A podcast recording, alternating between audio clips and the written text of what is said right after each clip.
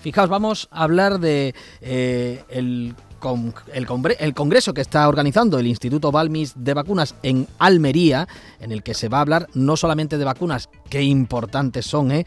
qué bien que sabemos eh, desde que sufrimos la pandemia lo importantes que son las vacunas, que se va a celebrar entre mañana y pasado, como decimos, en Almería. Francisco Jiménez Sánchez, director del Instituto Balmis de Vacunas. Buenos días. Hola, buenos días, ¿qué tal? ¿Cómo estamos? Pues eh, deseando que nos cuente novedades y buenas nuevas respecto a las vacunas. Tenemos eh, a, la, a la expectativa que va a pasar con las españolas, le hablo de las del COVID, claro, que es las que más han centrado nuestra atención.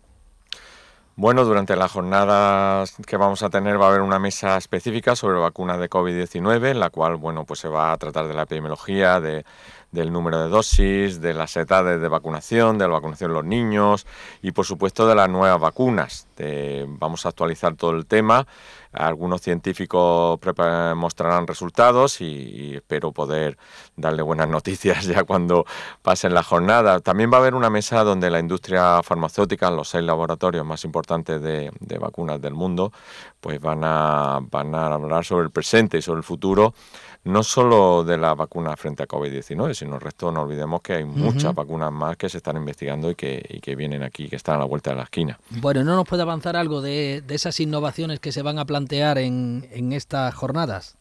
Bueno, posiblemente vamos a tener vacunas que incluyan más número de cepas, más que sean capaces de de cubrir mejor al COVID-19 y algunas vacunas nuevas distintas de las plataformas de ARN, probablemente vacunas siguiendo una aproximación más clásica, vacunas inactivadas, incluso bueno, las vacunas intranasales que están en investigación, pues probablemente ya se presenten algunos resultados. A ver, preguntas sobre casos prácticos que se están desarrollando en Andalucía. La Junta de Andalucía está vacunando a la vez a los mayores con la vacuna del COVID y la de la gripe.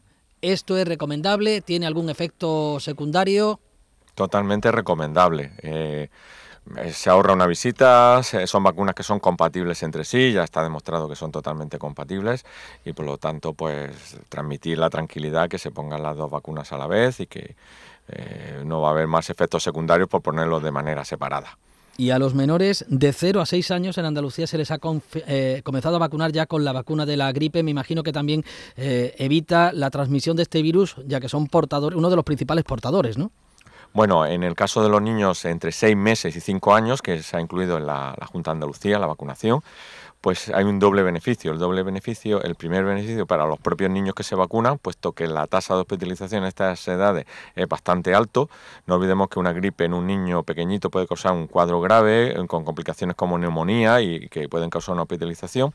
Y por otra parte, el segundo beneficio es que eh, se corta la transmisión a las personas mayores, que muchas veces, pues todos conocemos casos del niño que ha estado muy enfermito y tal, le ha transmitido al abuelo y el abuelo ha acabado con una neumonía. O sea que yo creo que doble beneficio y muy importante esta iniciativa tomada por la Consejería de Salud. Y en relación a cortar transmisiones en los menores, leemos en un artículo que ustedes van a abordar en estas jornadas, un artículo de la doctora Ernestina Azor, eh, que concluye que la higiene de manos con gel hidroalcohólico eh, reduce las infecciones respiratorias hasta un 21% y que podría ahorrar 147 euros por niño durante el curso escolar.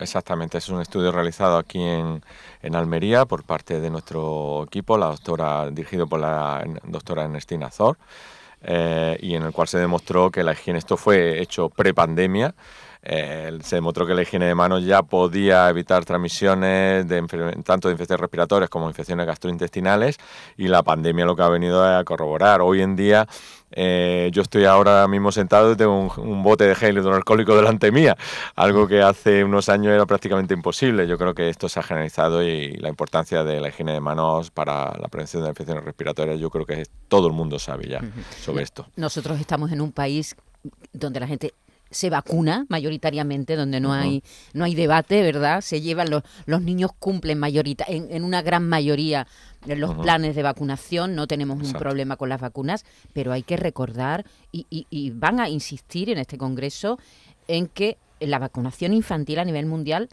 ha descendido, sigue descendiendo.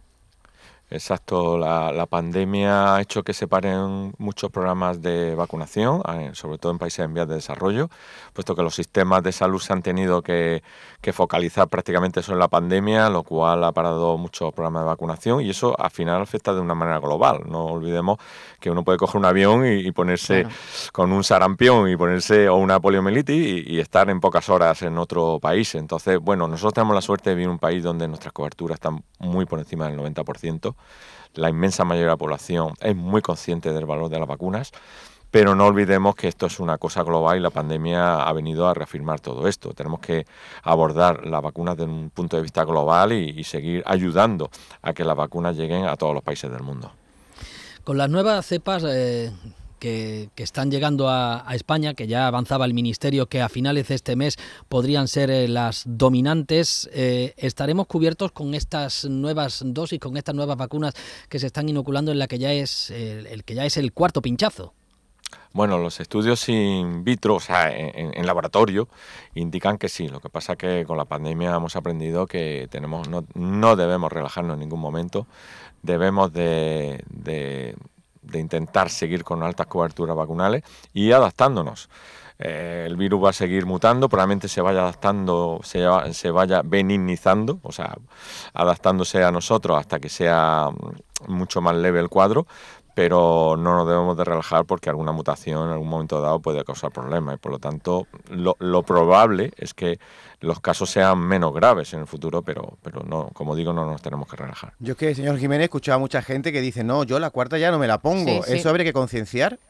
Sí, yo creo que sí, sobre todo las personas, esto es muy importante, sobre todo las personas que tienen un riesgo, ¿no? Eh, eh, no olvidemos que todavía a día de hoy la, el COVID-19 causa mortalidad y, si, si, nos metemos la, en, los, en los datos epidemiológicos vemos que todavía mueren personas de COVID-19, por lo tanto eh, sabemos que la inmunidad no es duradera, no es duradera ni por la infección natural ni por la vacunación.